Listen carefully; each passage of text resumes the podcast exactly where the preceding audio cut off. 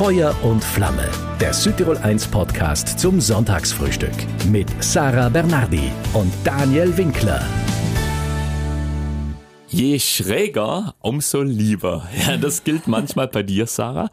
Und es geht diesmal um ziemlich schräge Musik. Oh ja, schräg. Also ich weiß nicht, experimentelle, klassische Musik ist natürlich schon was Besonderes, aber jetzt schräg, das wir sehen manche anders.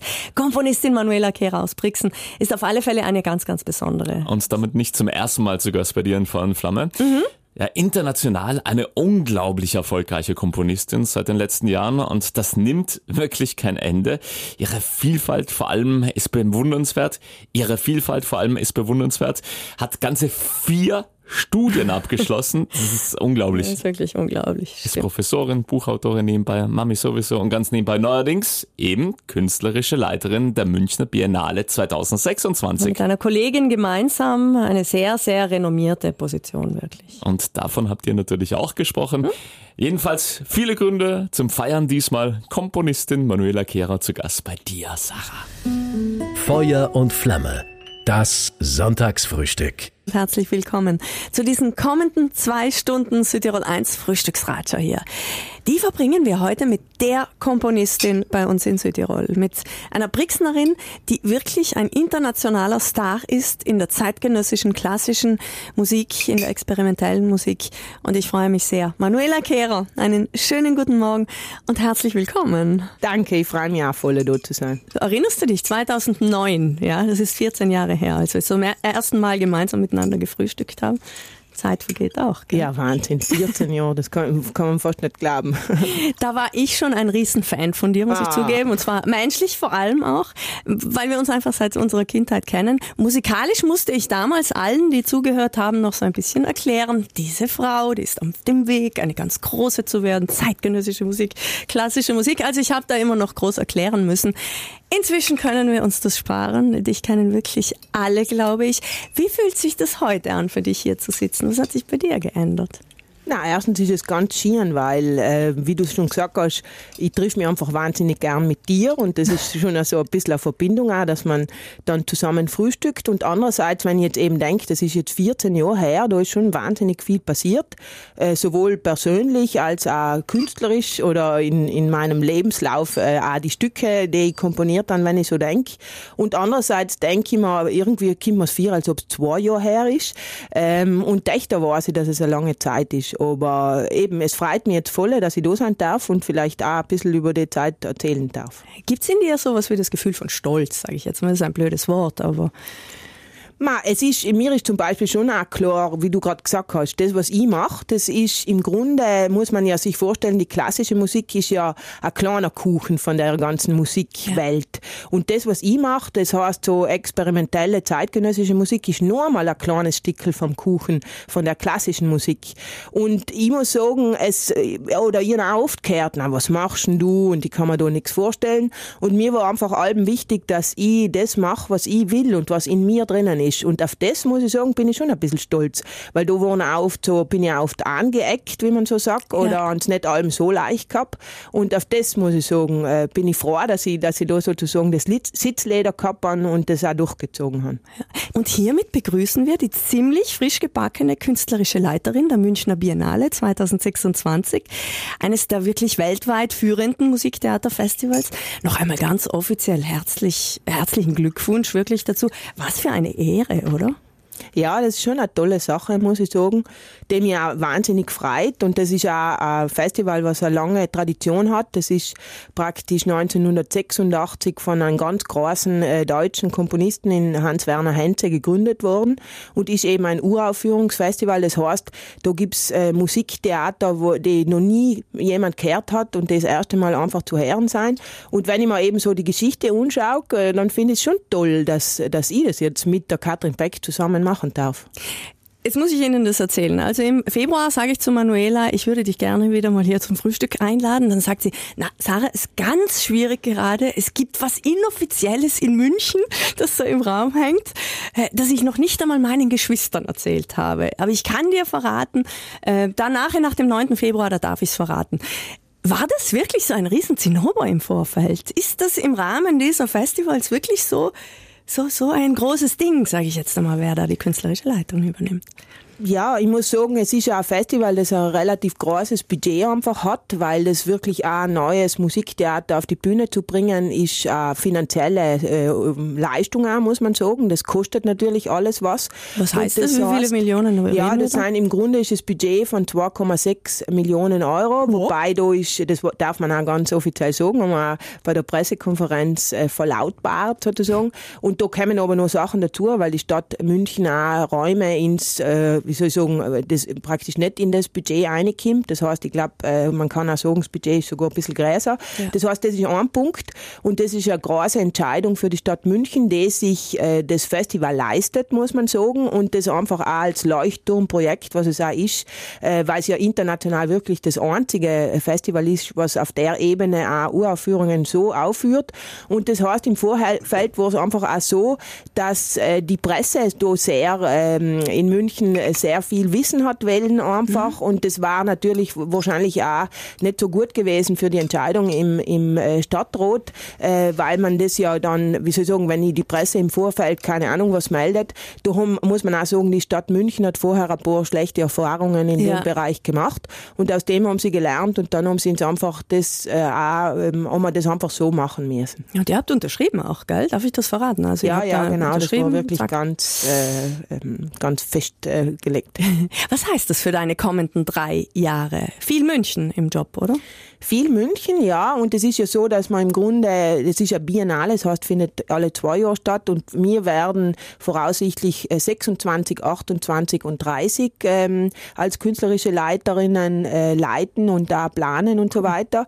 Das heißt äh, konkret, wir sprechen mit Künstlerinnen, mit äh, praktisch Komponisten und Komponistinnen, die neue Werke ähm, schreiben. Mhm. Aber natürlich sind das auch Regisseure, Regisseurinnen, Bühnenbild ist da dabei, da ist natürlich das Libretto, das heißt der Text. Und es, wir gehen ja in eine sehr experimentelle Richtung. Das heißt, dort, äh, wir müssen einfach mit sehr vielen äh, Künstlern das planen. Es geht aber natürlich auch um die Umsetzung. Es geht um Kooperationspartner. Wir möchten, dass unsere äh, Musiktheater in andere Orte wieder aufgeführt werden. Das ist ja nachhaltig. Nachhaltigkeit im Kulturbereich ist uns ein großes Anliegen.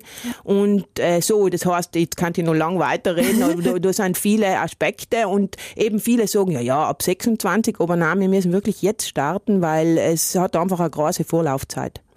Nach den Stationen Innsbruck, New York, München lebst du wieder daheim in Brixen. Gerne oder fehlt dir so ein bisschen die große weitere Musikwelt, sage ich jetzt mal? Nein, nein, voll gern. Also ich muss sagen, ich bin wirklich äh, Brixnerin mit Leib und Seele. Ich mag die Stadt wahnsinnig gern. Ich bin ja jetzt öfter in, in Bozen. Den mag ich ja. auch sehr gern. Bozen mag ich einfach auch gern. Ab und zu, jetzt einmal kürzlich war ich in Meran. Nein, ich muss sagen, ich mag Südtirol brutal gern. Und weil ich ja dort alle, weil wieder, ich meine jetzt logisch in der äh, Covid-19 Corona-Zeit war es schwieriger, aber mein Beruf ist ja schon so, dass ich alle, weil wieder einmal irgendwo hinkomme. Ich bin äh, eigentlich ziemlich oft in Wien oder in Berlin Berlin und ähm, eben in größere Städte. Und von dem her muss ich sagen, Südtirol und daheim ist für mich wirklich auch so ein Moment, wo ich einfach gern äh, bin und ausspann. Und wenn du mir jetzt zum Beispiel fragst, was möchtest du dir, wenn du aussuchen kannst, jetzt zwei Wochen wegzufahren und da die sagen, am liebsten bleibe ich daheim. Inspiriert einen nicht New York, sage ich jetzt mal, oder Berlin mehr als Komponistin? Nein, das ist wirklich, muss ich schon sagen, das war eine tolle Zeit, New ja. York. Ich meine, jeder, glaube ich, wenn man nicht sein war, ist einfach, man weiß, dass das eine tolle Stadt ist und es hat, es hat so viele Facetten. Aber ich muss auch sagen, ich bin eigentlich nicht der Großstadtmensch. Das war für die Zeit mhm. richtig und wichtig und ich habe allem gewusst, das ist temporär und es hat mich irgendwie allem heimgezogen. Und ich mag das, ich mag eigentlich, wenn ich ein Brixen bin und dann in die Stadt gehe und äh, auf einmal zehn verschiedene Leute ich die kenne oder auch wenn ich sie like grüße, ich mag das eigentlich gern. Und wenn ich dann lieber die Anonymität habe, dann bin ich, kann ich eher wieder mal irgendwo hin, anders hinfahren. Aber sagen wir, die Hauptzeit möchte ich gerne in Südtirol verbringen. Wie viel ganz normale Mami bist du eigentlich? Also ihr habt ja zwei Kinder, das ist die Clara einmal und die Marlene, wie deine Mami geheißen hat. Die sind jetzt, die werden jetzt beide vier und sechs. Genau, ganz wichtig, muss ja, man dazu sagen. werden jetzt im März beide. Alles, äh, na, alles Gute darf man nicht vorher sagen, aber wie bist du als normale Mami? Ja, ich glaube, ich bin schon ganz eine normale Mami. Äh, und ich, wie soll ich sagen, die Zeit, was ich mit ihnen verbringe, ist für mich ganz wichtig. Äh, und das will ich auch. Ich meine, oft muss ich ganz ehrlich zugeben, wenn ich dann auf dem Spielplatz bin, ich bin nämlich keine Spielplatzmami, ich bin da eher gestresst, weil ich dauernd irgendwann eine von ihnen aufliegen sehe und mir denke, was passiert jetzt und so. Und auch die Gespräche oft äh, sich dann halt schon sehr um, um, um die Kinder einfach drehen. Aber äh, ist, ist alles gut. Aber oft denke ich mir dann schon, ah, man kann jetzt nicht schnell heim, das und das müssen die tun. und dann muss ich mir halt wirklich auch äh, denken, ah, das ist ganz eine wichtige Zeit. Und ich meine, ich auch die Zeit mit meinen Eltern sehr genossen.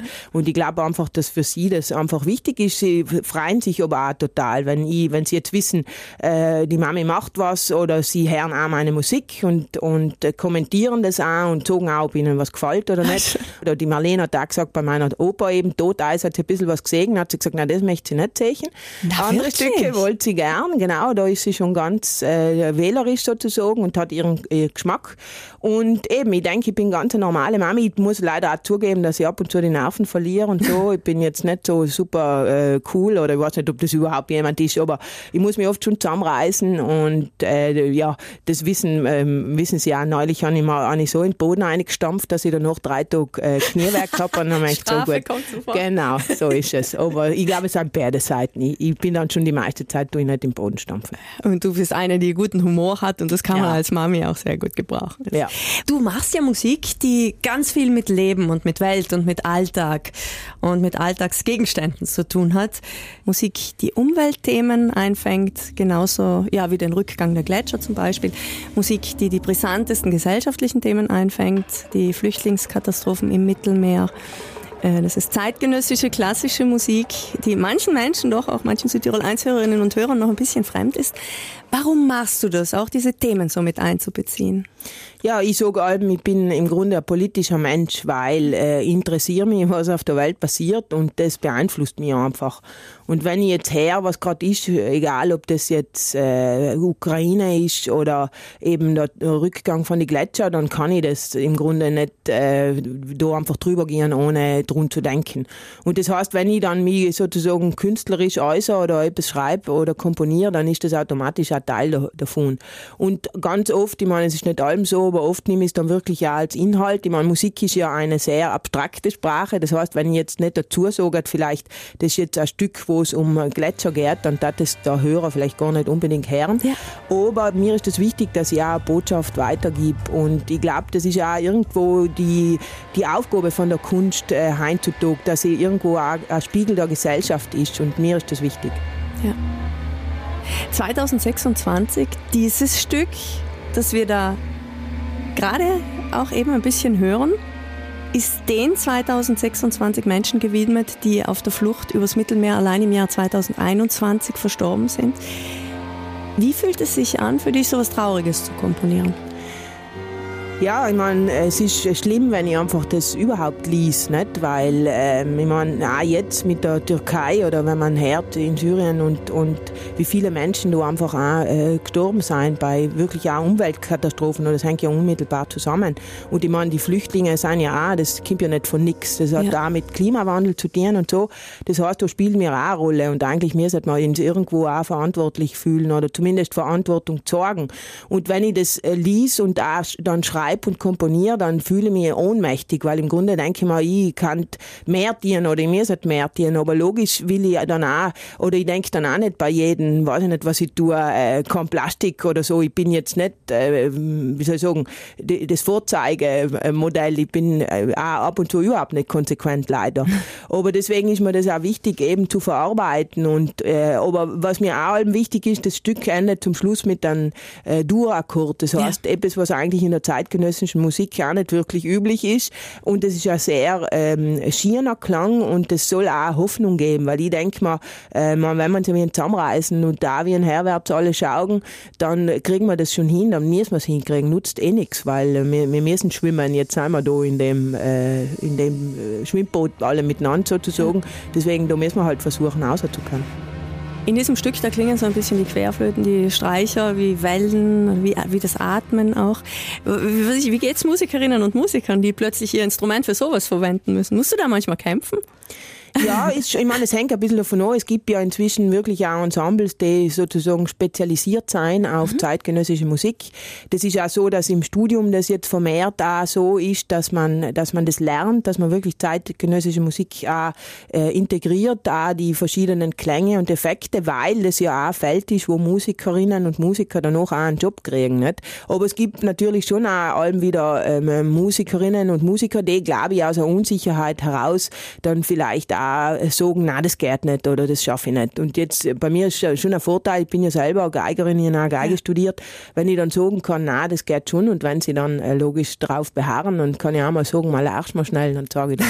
Also, das äh, dann ja. habe ich schon gewonnen. Nicht? Und ich denke, ich bin, glaube ich, schon ein relativ netter Mensch. Ich versuche das nach allem ganz ins Positive und sage nicht, wohl, das geht, sondern dann versucht man halt auch einen Kompromiss zu schließen, so dass es für den Musiker und die Musikerin dann auch gut geht.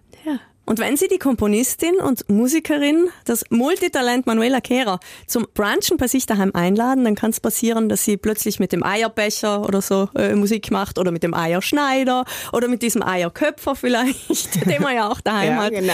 Dich inspiriert ja alles Mögliche, weil du nämlich, vor allem sind Haushaltsgeräte auch, weil du aus dieser Branche ein bisschen kommst.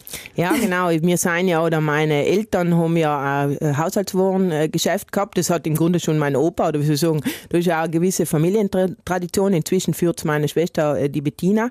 Und wir sind im Grunde in dem Geschäft aufgewachsen, so ich allem, weil wenn irgendwas war oder wenn man den Papi zum Beispiel oder die Mami was fragen hat äh, wollen, dann ist man einfach ins Geschäft gegangen, weil sie ja, waren. Sam. Und dann haben wir uns auch aufgehalten und Sam, äh, das war wie unser Wohnzimmer. Und automatisch äh, haben wir halt als Kind habe ich dann halt auch mit den Sachen äh, gespielt. Oder ich erinnere mich auch, äh, oder was ganz Tolles, in, in einem äh, Porzellangeschäft tut man ja zum Beispiel Beispiel kontrollieren, ob die Gläser oder das Porzellan ganz ist, indem man sie unklingt. Äh, ah, oder un, so. äh, genau, weil wenn ich jetzt zum Beispiel, da habe ich gerade da eine Tasse, ja, dann wenn ich da, dann scheppert aber wenn mhm. sie kaputt ist, dann klingt das anders. Das okay. hört man, genau. Das heißt, da ist irgendwo Ausgehör. Oder im Nachhinein haben wir echt hitzig. Das war für mich auch ganz normal, aber das ist schon eine sehr eine Betonung vom Ohr. Oder eben auch äh, mein Stück für die elektrischen Zahnbürsten, weil ich einfach ja, genau. gemerkt habe, oder das kann jeder daheim probieren, wenn er Zähne putzt, das hat einen Effekt wie ein Maultrommel, je nachdem, wie groß was man den Mund aufmacht, so unterschiedlich klingt Und das ist, ich meine, das ist einfach Teil auch von mir, dass ich mir denke, äh, alles klingt und äh, die Welt ist einfach mehr, äh, wenn man auch aufmerksam ist, als wie jetzt Leih Instrumentenklänge.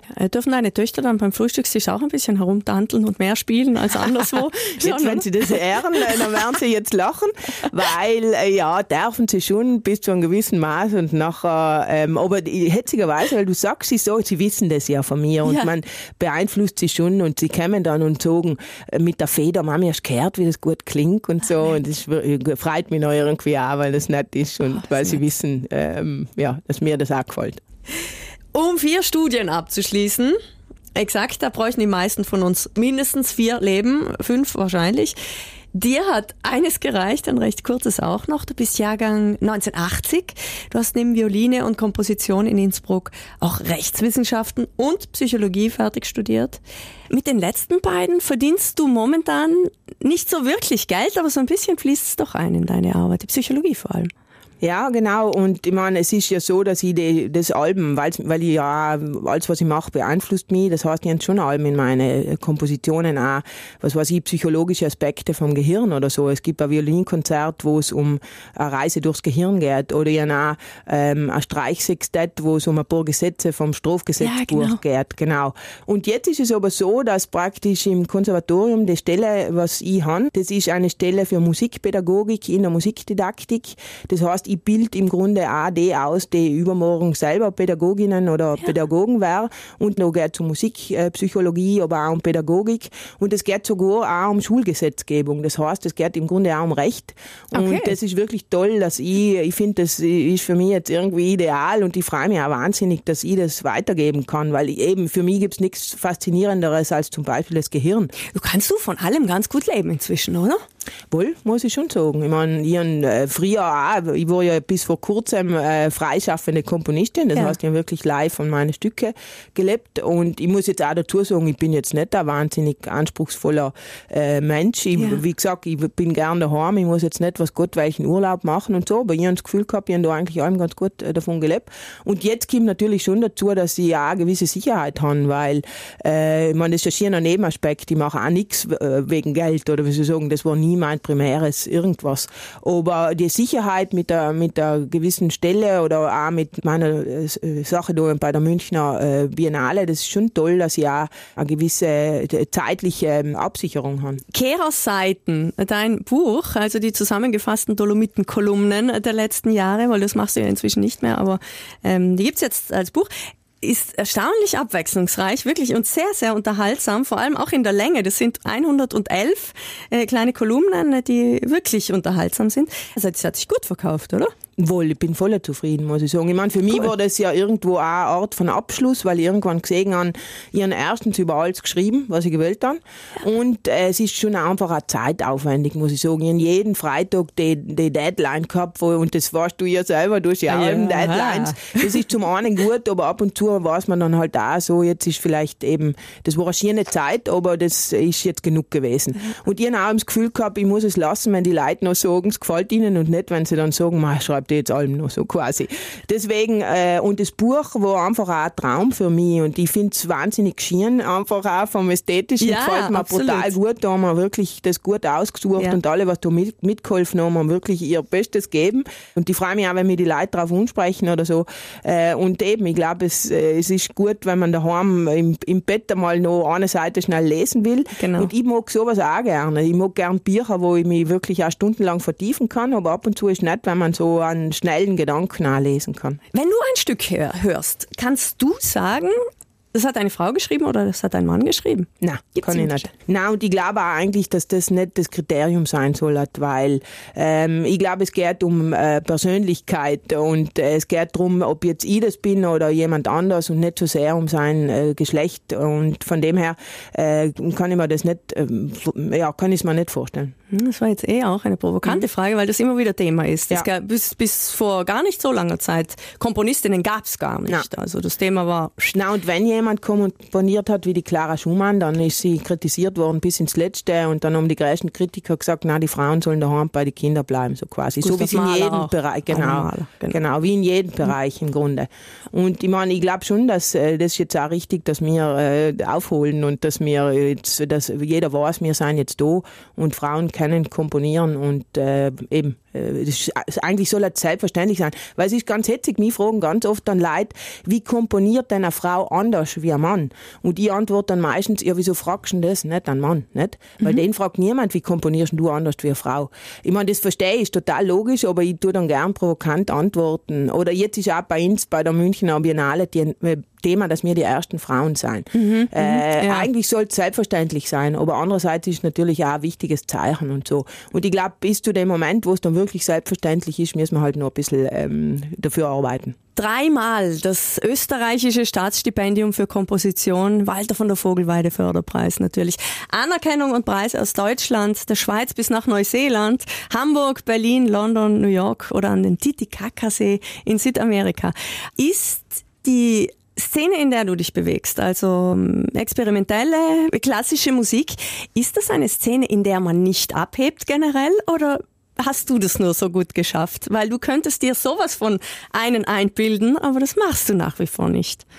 Danke, dass du das sagst. Nein, ich habe jetzt so. nicht das Gefühl, dass ich das kann, aber auf alle Fälle habe ich, hab ich jetzt nicht das Gefühl, dass ich da jetzt irgendwas. Ich mache einfach das, was ich gern machen möchte. Und ich glaube, das ist wichtig im Leben, dass man wirklich authentisch was macht und nicht so sehr dann irgendwie was macht, weil man dann, keine Ahnung, äh, auf Insta ganz viele Leute folgen oder weil man was verkauft oder so. Ich glaube, man muss das machen, was einem wirklich im Herzen wichtig ist. Und natürlich muss man auch irgendwann einmal realistisch sein und dann vielleicht sagen, gut, ich muss von dem leben. Das heißt, irgendwie ja. äh, muss es dann schon auch so sein, dass ich das kann. Und ansonsten die Szene, ich meine, ist, ist ganz unterschiedlich. Ich kann jetzt auch nicht sagen, äh, dass das irgendwie einheitlich ist. Mhm. Es gibt auch in dem Bereich, glaube ich, Leute, die vielleicht ein bisschen ähm, ja, versnoppt oder ich weiß nicht, wie, ja. wie ich sagen soll. Und andere sein sehr, oder ich glaube, äh, dass die Größten in jedem Bereich eh nie abgehoben sein. Ich habe ja. das Gefühl, überall ist es so. Die, was wirklich äh, was drauf haben auf dem Kasten, die sind eh äh, ganz normal. Wenn es um experimentelle Musik geht, dann kann ich mir vorstellen, dass am Anfang schon viele da waren, die gesagt haben, willst du wirklich das machen? Es ist doch jetzt, ich sage nicht brotlose Kunst, aber das ist doch schon ein Experiment. Ja, ist schon so. Und ich meine, das habe ich mir ja selber auch gedacht, nicht? Oder wie soll ich sagen, aber es war auch nie der Plan, dass ich jetzt von dem lebe, ehrlich gesagt. Ich das irgendwie hat sich das mir ausgesucht und gar nicht so sehr ich mir das ausgesucht. Und ich meine, für mich war sicher auch wichtig, dass ich meine anderen Standbeine gehabt habe. Das war auch innerhalb wichtig, weil ich weiß noch, bei, auf der JUS äh, sind schon große Prüfungen zum Beispiel. Ja. Und ich habe da bei jeder Prüfung gedacht, ach, ist wurscht. Wenn es nicht gang, kann ich halt noch was anderes. Und das gibt da so eine Sicherheit und da so eine Leichtigkeit und wenn du hingegen weißt, ich muss das machen, es gibt keinen Plan B, weil sonst muss ich halt kellnern, was ja halt auch ein toller Beruf ist, überhaupt nicht, aber will ich überhaupt nicht sagen, aber für mich persönlich jetzt weniger, dann glaube ich, war der Druck viel größer gewesen. Und von dem her wurde das Experiment eigentlich gut, aber ich gewusst, ich kann eventuell auch ein anderes Experiment machen und trotzdem wird es für mich die wichtigste Sache der Welt bleiben. Es war sogar eher so, dass ich mir oft gedacht habe, willst schon das machen, was du am liebsten machst, um die Semmel auf den Tisch zu haben. Ah, okay, dass du die Freude vielleicht dran verlierst, wenn es ja. eine Gewalt wird. Sag ja, genau, weil ich es machen mhm, muss. Mhm. Äh, aber ist nicht so, habe ich inzwischen gemerkt. Gut. Du bist inzwischen auch Professorin für Musikpädagogik am Bozner Konservatorium, haben wir vorhin drüber gesprochen. Worin, worin siehst du dich da am meisten gefordert? Ja, ich muss sagen, ähm, es ist, äh, wie soll ich sagen, äh, das Tollste am, am Job ist der Kontakt mit den Studenten und Studentinnen. Das ist aber das Herausforderndste, weil sie fragen nach, sie wollen wissen und man muss einfach wahnsinnig gut vorbereitet sein. Und äh, wie soll ich sagen, das weiß ich auch von früher, wenn dann jemand irgendwie leise halbherzig antworten kann, dann denkt man sich ja super und jetzt so quasi.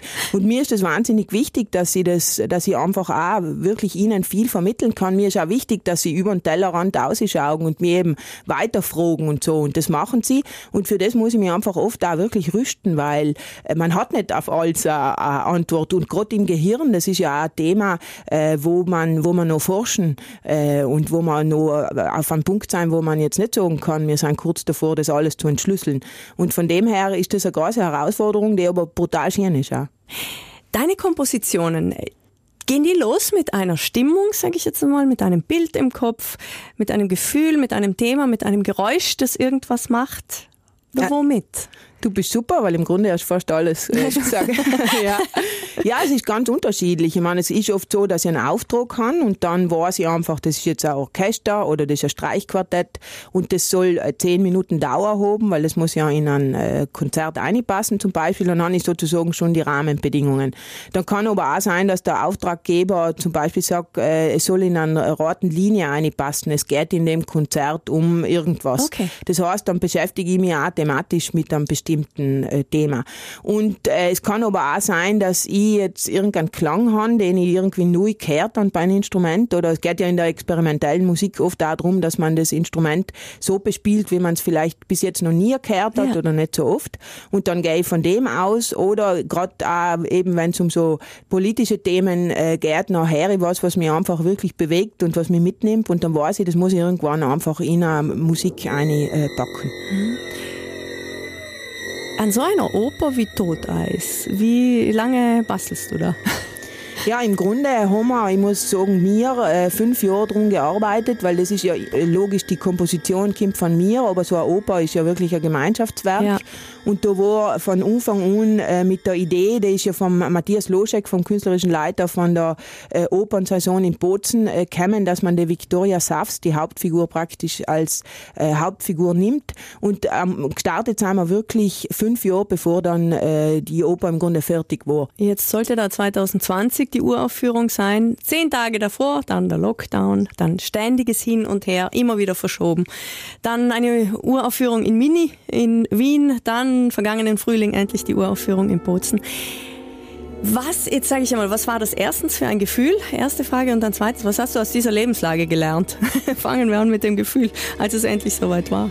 Ja, ich muss sagen, ähm, ich meine, erstens die Zeit, wo wir da im Februar, März dann die Endproben in Bozen gehabt haben, 2020, das war wunderschön für mich, weil wenn du dir das da jahrelang vorstellst und äh, redest und dann wird das realisiert und das ist wirklich auch vom Thema und so muss ich sagen, äh, ist wirklich auch, wo ich, so, ich bin auch selbstkritisch, aber da muss ich wirklich sagen, das ist etwas von den tollsten Sachen, was ich je gemacht habe, wirklich ja. in der Zusammenarbeit und alles. Auf alle Fälle wurde es dann plötzlich auf der Bühne und das, ich kann gar nicht sagen, was das für ein Gefühl für mich ist, wie schön das war. Und dann natürlich zehn Tage vorher, das ist ja so in die Nachrichten, das kann man uns ja alle erinnern, das eine so kleinweise gekommen. Ja, genau. Am Anfang hat man es nicht glauben können, dann war es ist was anderes in Bozen abgesagt worden und man dachte, na, na, zum Glück ist das jetzt, weil eine Woche später ist meins sozusagen, bis Sam sind wir da schon wieder draußen. draußen ja, und jetzt wissen wir eben, was das bedeutet hat, nicht? Und dann war es, muss ich sagen, schon auch toll in Wien, äh, die Aufführung zu haben, weil das war wichtig für uns alle, für die Motivation. Es war zwar die kleinere Fassung, aber trotzdem auch für die Sänger, die haben so viel Zeit investiert, das war ganz wichtig. Und dann natürlich 2022 die große Aufführung in, in Bozen. Äh, leider muss ich jetzt auch sagen, waren wir dann ja zum Schluss äh, aktueller, als wir wollten. Es geht ja auch um den Ersten Weltkrieg in meiner Oper Toteis und plötzlich wurde dann Putin, der einmarschiert ist und wir sind praktisch äh, wie, wie soll ich sagen, wie die Faust aufs Auge waren ja. wir dann da. Und so aktuell wollten wir eigentlich gar nicht sein. Aber es war dann trotz allem und auch der Stimmung, die wir alle gespürt haben, weil wir haben ja da auf der Bühne im Grunde auch äh, die Kriegsszenen ja. gehabt und da ist auch darum gegangen, Brüder schießen auf Brüder, ja, so ist es, oder auf Schwester, Schwestern. Und so war es ja dann auch. Und von dem her wurde es äh, so wirklich viele Gänsehautmomente. Mhm. Und aus dieser Lebenslage, dieses ständige Verschieben, nichts mehr ist sicher. Was hast du da mitgenommen? Ja, ich meine, ich muss sagen, ich bin ja ein flexibler Mensch im Grunde. Ja. Bin oft auf den Zug, auf den sprichwörtlichen aufgesprungen, wie's, äh, wie, wie er bei mir vorbeigefahren ist. Nicht? Und von dem her ähm, äh, muss ich sagen, habe ich ja eigentlich äh, es eh noch ganz gut getroffen. Nicht? Weil ich meine, ich habe gesagt, ich bin gern daheim. Ich muss sagen, ich wohne wahnsinnig schön. Ich, ich wohne wahnsinnig gern, wo ich wohne. Ich habe einen Garten und so. Und ich glaube, viele andere hat es da viel schlimmer noch getroffen in der Zeit auch. Und das war irgendwo schon auch in meinem Hinterkopf auch so eine gewisse Dankbarkeit. Wir funktionieren leider auch so, dass wir oft erst etwas zu schätzen auch wissen, äh, wenn man sozusagen um uns um, um, um äh, die, die Welt irgendwie zusammenbrickelt. Nicht? Und ich glaube, das ist ganz wichtig für mich gewesen, aber es war auch wichtig zu wissen, im Grunde ist nichts sicher. Und ich hoffe aber, dass wir jetzt schon draußen sein und dass so eine Situation zumindest nicht so schnell wiederkommt. Ja. Woran düftelst du jetzt gerade? Ja, ich habe gerade einen Auftrag vom Radio Kulturhaus in äh, Wien. Das ist praktisch äh, der ORF oder der, der große Rundfunksendesaal. Mhm. Und da gibt's am 20. Mai ein ähm, Porträtkonzert von mir. Und da bin ich jetzt gerade beim Fertigwerden, äh, oder eigentlich ist das jetzt übertrieben, wenn ich ganz ehrlich bin, aber ich bin bei dem Stück, ich möchte gerne, dass ich beim Fertigwerden war. Und äh, das ist praktisch ein Stück für Streichquartett und fünf Sänger und Sängerinnen. Und auch Zither ist dabei, mhm. ähm, die ganz zeitgenössisch ähm, genutzt wird. Du kaufst fünf ausrangierte Flügel zusammen, du baust sie in Brixen am Zusammenfluss von Eisack und Riens auf. Aufführungen um 5 Uhr früh im Morgengrauen und da kommen wirklich 800, 900.000 Leute. Das Hammer. Manche sind so große Fans von dir und manche können damit einfach noch weniger anfangen mit der Art von Musik. Muss man deine Musik verstehen oder geht's da weniger ums Verstehen? Nein, ich glaube nicht, dass man verstehen muss. Ich auch allem, ich finde, dass Musik nicht mit einem Beipackzettel funktionieren darf. Äh, logisch ist interessant, wenn man auch was dazu weiß und so. Aber deswegen ist mir zum Beispiel auch wichtig, wie das Fluid Keys, was du gerade äh, angesprochen hast, praktisch die fließenden Tasten, dass ich so Projekte mache, äh, die, glaube ich, einen leichten Zugang schaffen.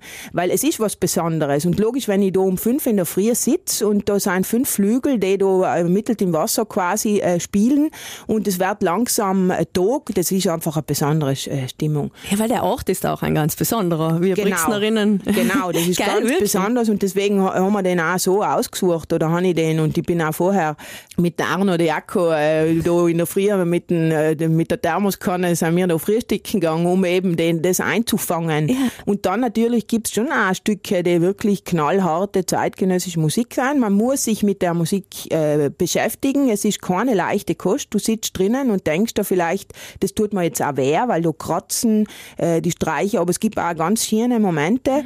Und ich finde, das Wichtigste ist erstens, dass man sich die Zeit nimmt und die Neugier, dass ich da das mir jetzt unhochen will. Und ich muss aber auch sagen, für mich ist total okay, wenn jemand sagt, du, das ist nichts für mich. Weil für mich sind auch viele Sachen, für die anderen Sachen nichts. Ich Ja, finde, das darf man auch sagen. Und das ist äh, auch wichtig so. Und es ist aber echt da. Ich glaube, Musik hat allem was mit äh, Gewohnheit zu tun. Und logisch, wenn ich jetzt vielleicht die letzten äh, 40 Jahre von der Zeitgenössischen oder von der klassischen Musik, wie sie sich entwickelt hat, weniger mitgekriegt hat, was normalerweise so ist, weil in der Schule kann man ja auch höchstens bis Stravinsky, dann tue ich mir vielleicht härter mit dem, was ich mache, weil ich das auch so historisch nicht ganz mitgekriegt habe. Aber wie gesagt, ich glaube nicht, dass man verstehen muss. Aber ich tat mich freuen, wenn sich der eine oder andere das dann auch irgendwas unhocht von mir und sich denkt, ui, das klingt aber komisch, aber vielleicht äh, ist das nicht so uninteressant. Du bist ein großer Brixen-Fan. Wir haben vorhin drüber Ja. gesprochen. Du bist ein ganz großer Familienmensch. Ja. Was bedeutet Familie für dich? Ma, Im Grunde alles, weil ähm, ich muss auch sagen, meine Geschwister, das sind meine besten Freunde und äh, meine Kinder sind logisch, ich meine, das ist normal, äh, was, was dazu auch für die, für die Familie, das wahnsinnig viel gibt und die Familie ist das, wo man sich, äh, wo man, äh, wie soll ich sagen, alles auslassen kann, wenn es einem schlecht geht. Die Familie ist die, was einen auffängt, wenn es einem eben schlecht geht, aber der auch einen feiert, wenn es gut ist, der einen auch nimmt in alle seine, in alle meine Facetten jetzt zum Beispiel. Ich bin zum Beispiel jemand leider, was oft die schlechte Laune eher daheim auslässt. Es tut Ich mir glaub, leid, das kennen aber viele. Ja, und das ist im Grunde, muss man sagen, oft ein Zeichen meiner Zuneigung, aber ist logisch für einen anderen äh, schwierig zu verstehen, ja, weil da fühle ich mich am sichersten und da bin ich daheim und da lasse ich es dann halt auch aus, nicht? Auch, dass ich äh, einfach weiß, wenn jetzt irgendwas war oder ich bin in, in Bologna und komme nicht mehr zurück, weil ich ja Zugfahrerin bin, dann kann ich die Barbara anrufen und die holt mich. Das ist schon ein schönes Gefühl. Ja, wirklich. Du hast ganz früh deine Mami verloren durch einen Tumor. Dein Papi ist auch äh, Mhm. Ja. 2015, glaube ich, Genau. verstorben. Ist Musik da auch eine gute Begleiterin in diesen Ja, auf alle Fälle. Ich meine, ich glaube, Musik ist für jeden, äh, das kennt man auch. Das tut einerseits, tut sie die Gefühle verstärken, aber oft will man einfach auch traurig sein. Das ist auch wichtig, dass man die Trauer zulässt und da hilft die Musik auch. Und für mich ist schon auch so, dass ich das auch verarbeite. Ich meine, ich ein ganz wichtiges Stück für mich, das heißt Sterntropfen, äh, geschrieben für meine Mami, oder weil äh, einfach auch die Trauer in die Musik irgendwo äh, verpackt und äh, das ist auch ein wichtiger Teil für mich. Aber eben, ich glaube, das kennt jeder, dass man sich und einfach dann die entsprechende Musik hinlässt und dann einfach die Tränen dann noch mehr fließen und das ist auch wichtig so.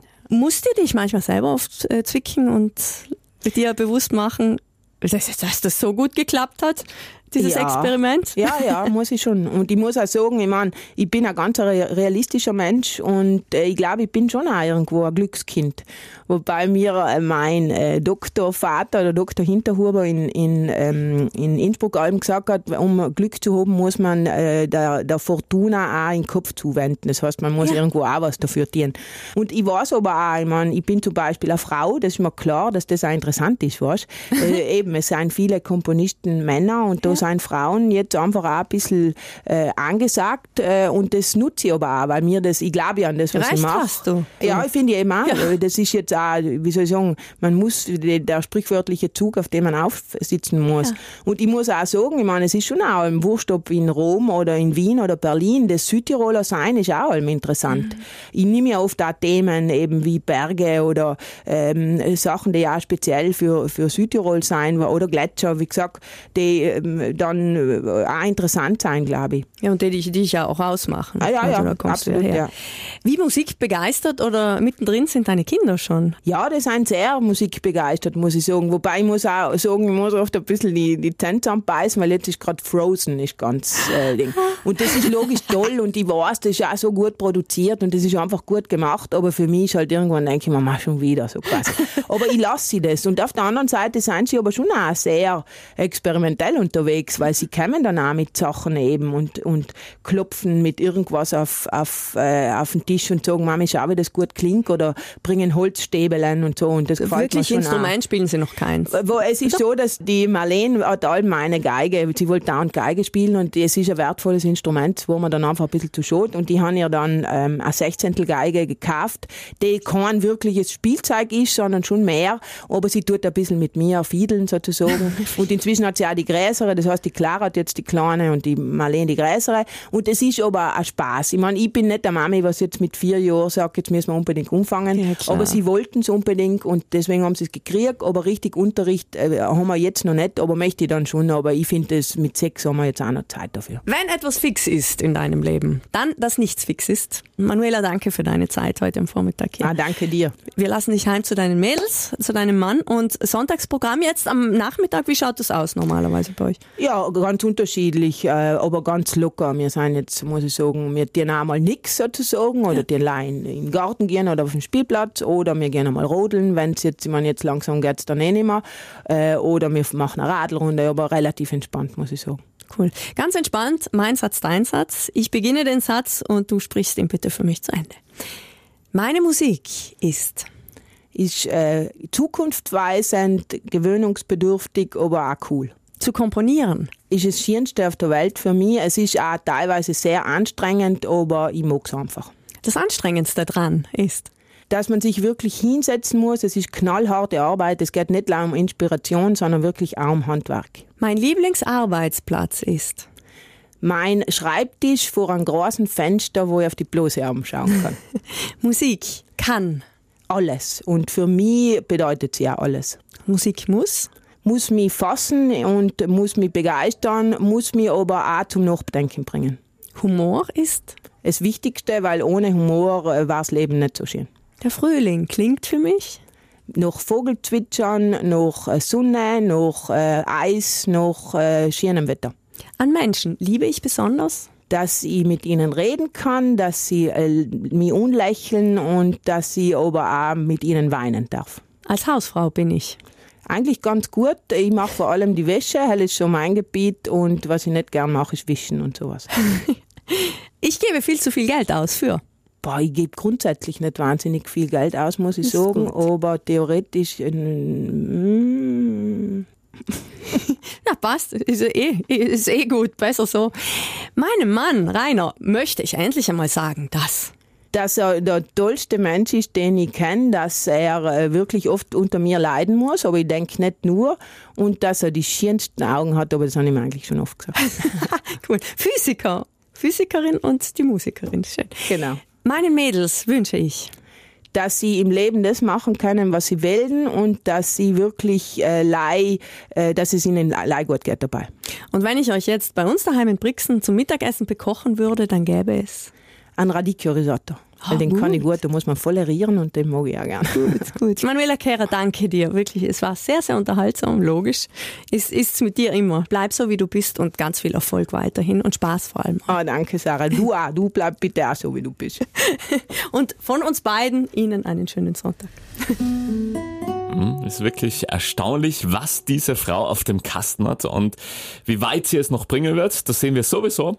Hut ab auf alle Fälle. In der nächsten Feuer und Flamme Folge, im nächsten Sonntagsfrühstück, da freuen wir uns auf den, also wieder Musik, auf den Shootingstar, den Mann mit der unheimlich tiefen Stimme, Alexander Eder. Guten Morgen. Wir freuen uns. Feuer und Flamme. Das Südtirol 1 Sonntagsfrühstück.